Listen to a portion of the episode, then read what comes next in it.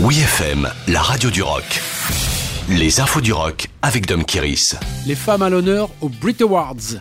Carton plein pour Adele, la grande gagnante de la cérémonie des Brit Awards non genrée qui s'est déroulée hier 8 février à Londres. Elle a remporté trois des plus prestigieux trophées, artiste de l'année, chanson de l'année avec Easy on Me et album de l'année avec 30. C'est en effet la première fois que les trophées ne sont pas distribués dans des catégories de sexe spécifiques, masculin et féminin, étaient sur le même pied d'égalité.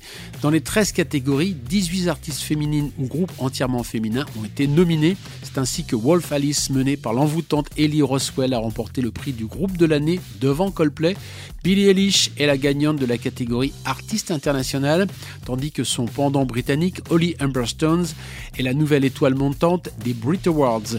Good for You d'Olivia Rodrigo est vainqueur de la chanson internationale de l'année, mais pour les mecs à guitare, heureusement Sam Fender a sauvé l'honneur masculine en grand vainqueur du meilleur groupe rock alternatif.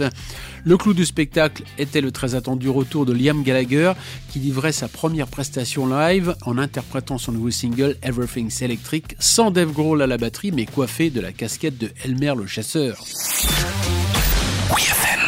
Iggy Pop remporte le prix Polar Music. Pas de malentendu, Iggy Pop n'a pas écrit de roman policier. Le prix Polar Music est remis chaque année par la fondation suédoise afin de récompenser, je cite, tout individu, groupe ou institution ayant contribué favorablement à la musique. Deux lauréats sont distingués annuellement parmi la scène pop, rock, jazz, blues et un autre du monde de la musique classique.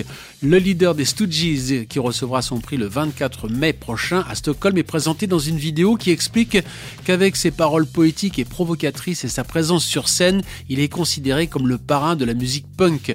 Donc la fondation plus punk qu'on ne pourrait penser évoque dans la vidéo de présentation son influence sur les Sex Pistols, les Ramones, Blondie, Suxy and the Benches, Joy Division et Nick Cave.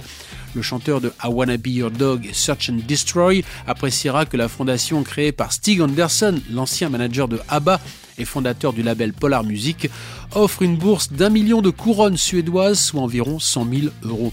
Depuis 1992, les prix ont été distribués entre autres à Paul McCartney, Bob Dylan, Bruce Springsteen, Metallica, Led Zeppelin ou encore Björk.